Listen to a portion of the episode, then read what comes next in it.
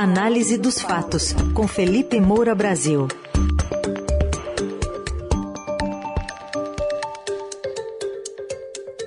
Hoje em análise vários aspectos da sabatina de ontem do ex-presidente Lula na TV Globo, falando entre outros assuntos sobre corrupção, economia e ditaduras. Oi Felipe, bom dia. Salve, salve, Ryzen, Carol, equipe da Eldorado FM, melhores ouvintes, sempre um prazer falar com vocês, sextou bonito, vamos com tudo. Vamos lá, Felipe, bom dia. Bom, corrupção durante os governos petistas foi, se não o tema central, primeiro assunto que Bonner e Renata Vasconcelos abordaram na entrevista. O candidato não negou casos como o mensalão e o petrolão, mas enfatizou que eles foram investigados de forma independente pela Polícia Federal e pelo Ministério Público. Vamos começar por aí? Vamos começar por aí, Carol. O Lula usou, ao longo de toda a entrevista, os seus velhos truques de diversionismo, de, de ilusionismo, é, contando, evidentemente, como a propaganda petista sempre contou, é, com é, o, a falta de atenção das pessoas para as minúcias das questões políticas, criminais. Então você joga ali umas narrativas e vê se o pessoal cai. É um desses truques sobre os quais já escrevi um monte de vezes, já falei um monte de vezes, mas é que eu, parece que o Brasil regrediu 20 anos, né? Começar pela própria, pelo próprio tema da corrupção, na entrevista ao Jornal Nacional, que 20 anos atrás foi a mesma coisa, quando o Lula foi entrevistado, porque já existia todos os sinais de, todos não, né? Porque eles aumentariam de corrupção no PT. Então, Brasil regride no debate à democracia, regride também é, nesse sentido. É, o Lula quer o crédito do combate à própria corrupção petista. Aliás, o deputado federal Kim Kataguiri fez até um comentário nesse sentido, é, falando assim: Lula sobre corrupção, encontrou porque investigou. Não, encontrou porque tinha. Quem é que cai nisso? É, então, o, o Lula chegou ali com uma lista pronta é, de medidas que foram tomadas durante os governos do PT. É sempre bom lembrar que presidentes da República costumam se apropriar dos créditos de tudo que é feito durante o governo deles, mas muita coisa é feita é, no Congresso Nacional, por iniciativa de muitos parlamentares, pressão, etc. E aí é, o governo acaba sancionando. É, não é uma iniciativa isolada. Agora, tudo isso é, era, eram itens da legislação penal, que supostamente foi endurecida ou gerou autonomia, órgãos competentes, etc., é, durante os governos do PT. Mas o que, que aconteceu? O que, que o eleitorado precisa é, entender a respeito? É que a corrupção petista foi descoberta, foi revelada, os petistas espernearam o tempo todo, atacaram como atacam até hoje todos os investigadores de todos os escândalos do mensalão, do petrolão, dos fundos de pensão, é, escândalos de é, aloprados, tudo que se possa imaginar, o PT esperneou. Nunca foi com o orgulho de quem tinha aprovado, é, etc. Quando o escândalo estoura, eles buscam é, se defender e passar pano para aquilo que foi é, descoberto. Então, quando tudo foi descoberto, aí o que, que aconteceu? O desmantelamento dessa legislação, que é o que o Lula não diz.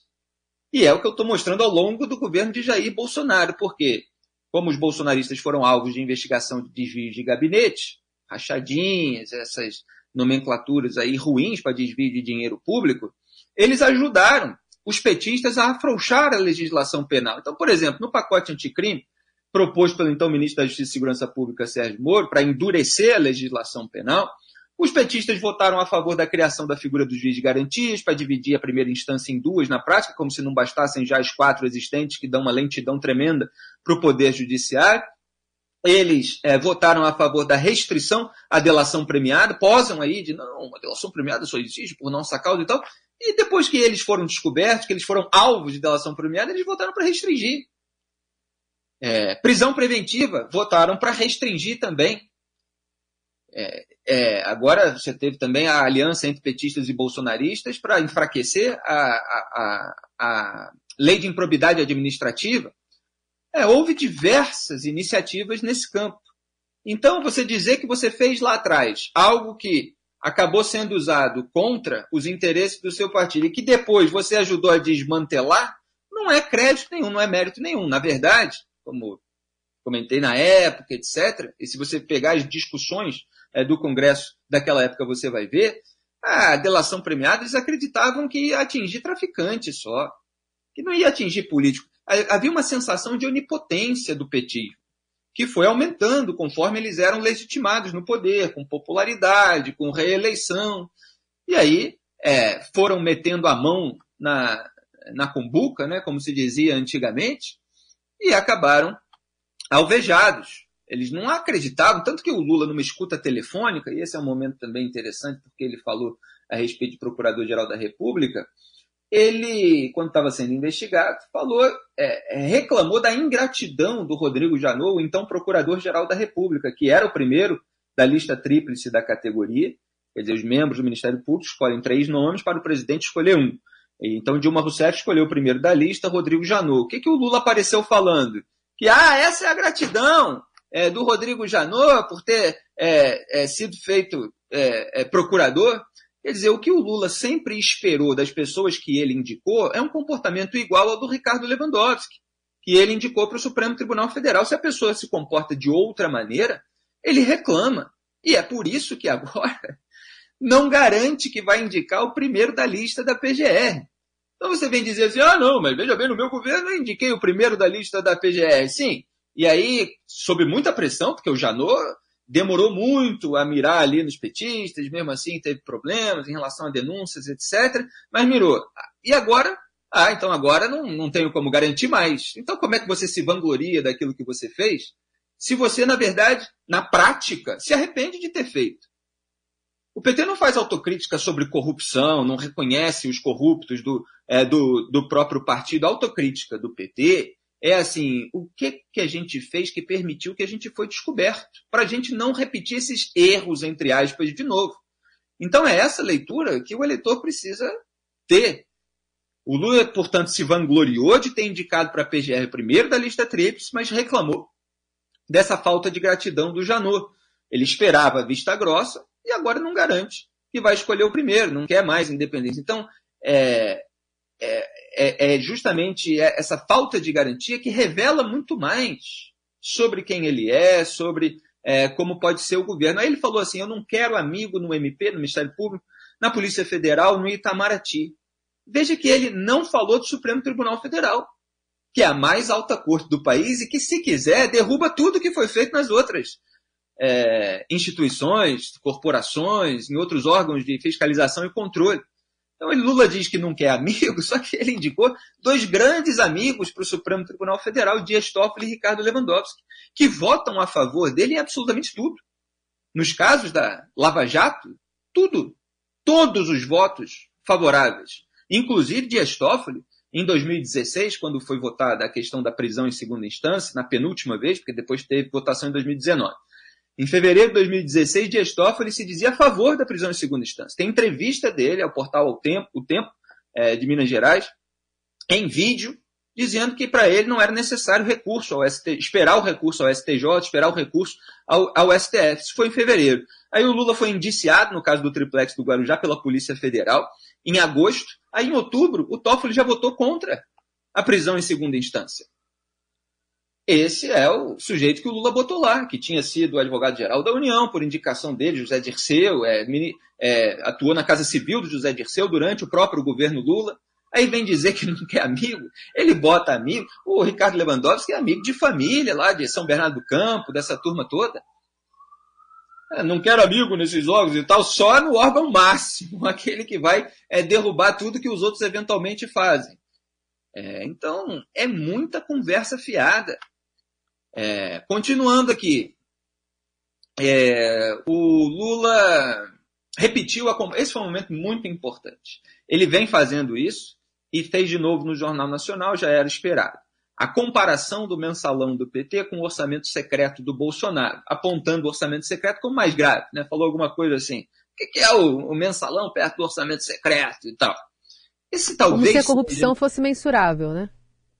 É, e esse talvez seja o momento mais representativo, Carol, é dessa sabatina e dessa época em que a gente vive, que é a disputa de quem rouba menos. São dois escândalos completamente absurdos. Você tem o mensalão, que é a compra de apoio parlamentar com dinheiro sujo por meio de um esquema de corrupção, é, que tem é, banco envolvido, tem uma agência de publicidade, um operador que vai lá entregar a grana. É, um esquema pelo qual foi condenado Valdemar da Costa Neto, que hoje é o dono do partido do Bolsonaro, é, do Centrão, um esquema para que os parlamentares votassem a favor dos projetos do Lula, do governo dele. Ele é o maior beneficiário político desse esquema. E aí a gente tem que acreditar, né? As pessoas são ingênuas, que eu posso fazer? Que o maior beneficiário de um esquema, politicamente, pelo menos, né? Já que ele ficou fora ali da, das condenações da cúpula do partido, ele não sabe de nada. Imagina, o pessoal está votando a favor porque gosta do meu projeto e tal, não porque está recebendo uma grana por fora. Então, vou repetir. É, você teve esse esquema de compra de apoio, com 30 mil reais para cada parlamentar, depois pediram 50 mil, 60 mil, senão não votavam, etc. E agora você tem o orçamento secreto bilionário durante o governo Bolsonaro, que é a legalização desse expediente, no pior sentido quer dizer, uma institucionalização indevida que deveria ser derrubada pelo Supremo Tribunal Federal, mas que o STF se limitou é, a cobrar a transparência faltante. Durante anos, aí os parlamentares pegando dinheiro sem botar o nome, sem dizer é, quanto era é, o dinheiro, para onde que estão é, mandando. Então você tem dois esquemas de é, desvio de recurso público, de apropriação de recurso público, é, esse esquema agora está passando pela Codevasf, ali, a estatal que o Bolsonaro entregou ao Centrão. E aí o Lula usa isso para limpar a barra dele. Quer dizer, o Lula limpa a sujeira dele, do governo dele, na sujeira do Bolsonaro. Quer dizer, o Bolsonaro permitiu isso. E isso, obviamente, é inaceitável. É, continuando, Lula falou assim: o que eu acho maravilhoso é denunciar a corrupção, por isso acho importante uma imprensa livre. Essa é a faceta do Lula na véspera da eleição. O Lula real e verdadeiro só aceita denúncia contra os outros e quer regular a imprensa. Fala disso há anos. Aí ele posou de vítima de uma mentira que foi longe demais, né, se referindo à Lava Jato. Na verdade, o Lula podia ter feito o certo Vamos falar aqui sobre as questões reais, não sobre questões processuais e tal, até porque o William Bonner deu essa moleza para ele ali logo no começo. Não, é, o Supremo já te deu razão, é, você não deve mais nada à justiça, etc. Então ele foi falar de outras coisas, não falou é, das manobras jurídicas que levaram o caso dele à prescrição nessa, nesse, nesse vexame da República Brasileira. Vamos falar das questões factuais. O Lula frequentou mais de 111 vezes um sítio em Atibaia, que é uma mansão, né, para as pessoas entenderem uma mansão que foi reformada e customizada por duas empreiteiras do Petrolão, que estavam sendo favorecidas com contratos públicos bilionários no escândalo de corrupção da Petrobras durante o governo do grupo político dele. Ele podia ter feito certo. Ele podia ter recusado a desfrutar mordomias entregues pelas empreiteiras do Petrolão, mas ele preferiu o luxo. E aí ele teve que contar com o quê? Com o voto dos amigos no Supremo Tribunal Federal na suspeição do Sérgio Moro foram quatro votos de ministro do STF indicados por ele próprio. Obviamente, incluindo aí Dias Toffoli e Ricardo Lewandowski. É, quem quiser se aprofundar nesse tema para saber a história cronologicamente como aconteceu, leia o meu artigo Lava Jato versus aquele xizinho é, Vaza Jato. É, o Sérgio Moro, inclusive, publicou no Twitter: Lula não explicou a roubalheira, desviou da pergunta. O saque bilionário à Petrobras aconteceu sem o seu conhecimento? A única verdade na entrevista é a voz rouca. É, até pelo formato da entrevista, e eu já falei disso aqui, que era preciso reavaliar, mas assim, cada minuto na TV aberta é, é caro, é, se tem que passar por diversos assuntos e tal, então o candidato ele acaba não sendo devidamente confrontado em detalhe. Né? As, as perguntas sobre corrupção foram muito genéricas e não entraram ali nas especificidades de cada caso. Hum. É, o, o Moro também comentou é, que quem escolheu a diretoria pilantra da Petrobras foi o Lula. Nenhum arrependimento. Combate à corrupção prejudica a economia, segundo Lula. Quer dizer, defende o rouba mais faz. Malufou, comparou ali é, com, com Paulo Maluf. É, então, ele usou desse expediente de listar certas medidas que tinham sido adotadas antes que o PT é, virasse alvo é, da, das investigações e depois que virou, tudo isso foi é, devidamente desmantelado. É, essa foi a parte sobre a corrupção. Obviamente teria muito mais a falar, mas a gente tem que abordar outros temas. Bom, então queria que você falasse um pouquinho da economia, porque na economia foi um momento em que o ex-presidente Lula uh, citou um, um, erro, pelo menos, aí do governo Dilma Rousseff, que ele foi cobrado sobre isso. É, sim. É, como a Dilma Rousseff foi empichada depois de manifestações que reuniram milhões de pessoas uhum. é, nas ruas. É, não tem como é, você não reconhecer que alguma coisa estava errada em termos econômicos, com um desemprego alto. Ele ainda teve a cara de pau e dizia, não, teve um momento de é, taxa mais baixa e tal, e aí de uma série histórica que começou pouco antes também, não dá para comparar direito com governos passados, e um desemprego que obviamente foi aumentando, a ponto de gerar toda aquela é, indignação. É, ele é, atribuiu ali à, própria Dilma né, algo que obviamente ele trouxe preparado de casa, que foi assim, é, ele falou, ah, eu encontrei a Dilma no Vale do Angabaú, em São Paulo, no último sábado, e ela me falou assim, se perguntarem alguma coisa do meu governo, Lula, diz que me convidem lá para responder. Que é a maneira dele de dizer, olha, não tem nada com isso. Ele até virou para o William Bonner e falou assim, ah, se você um dia for substituído no Jornal Nacional, então você vai ser responsável, não sei o quê. Como se o Lula não tivesse feito campanha pela Dilma Rousseff, como se o Lula não estivesse por trás, inclusive, de decisões durante o governo de Dilma Rousseff, como se ele não tivesse legado a filosofia de gastos, em vez de preparar o Brasil com reformas necessárias para um eventual período de crise, não, ele foi turbinando a gastança, uhum. de modo que o Estado foi se tornando insustentável. O que, que o Lula omitiu? Omitiu que quando chegou ao poder, ele surfou na onda do plano real que ele próprio e o Bolsonaro combateram, foi a reforma monetária, que inseriu ali é, dezenas de milhões de brasileiros na economia e surfou na alta do preço das commodities no mercado internacional, que ocorreu também independentemente dele.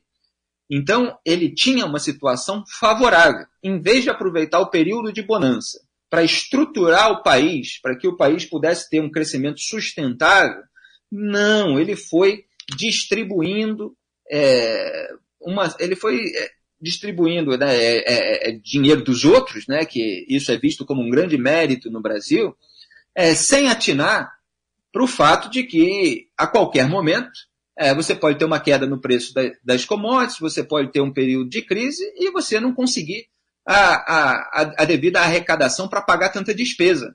Uhum. É, então, ele implementou todo, todos esses expedientes que acabaram estourando no colo da Dilma, porque acontece isso, né? assim como é, o efeito positivo do plano real, ele demora alguns anos para ser sentido, e aí é sentido no mandato, não de quem fez, não de quem formulou, mas até de quem combateu, é, você tem certas medidas negativas que vão estourar no colo da sucessora, é, é, eximindo aquele que é um dos responsáveis da responsabilidade por isso.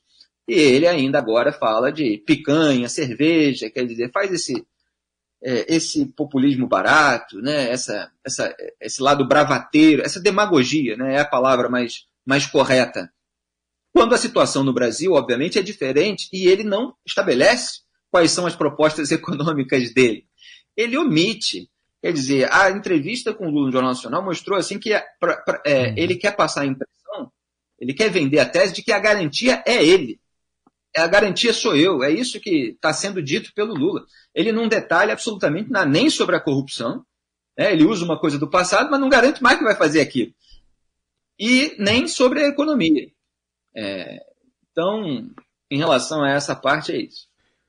Tudo bem, está Felipe Moura Brasil conosco, analisando mais assuntos importantes da política em mais uma semana. Segunda-feira de volta, mas a coluna de hoje fica no site radiodorado.com.br e também nas plataformas de áudio. Obrigado, bom fim de semana.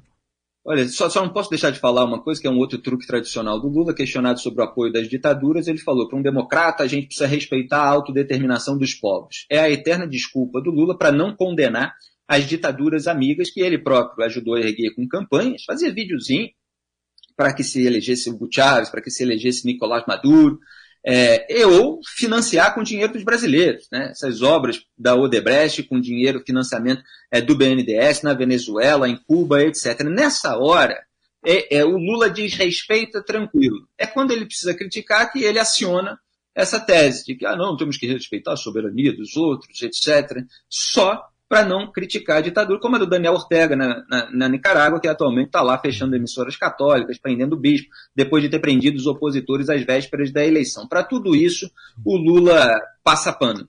É, então, foi uma entrevista de velhos truques, de ilusionismo, e que é mais um sintoma de quanto que o Brasil regrediu, voltou no tempo. Um grande abraço a todos, tchau. Tchau.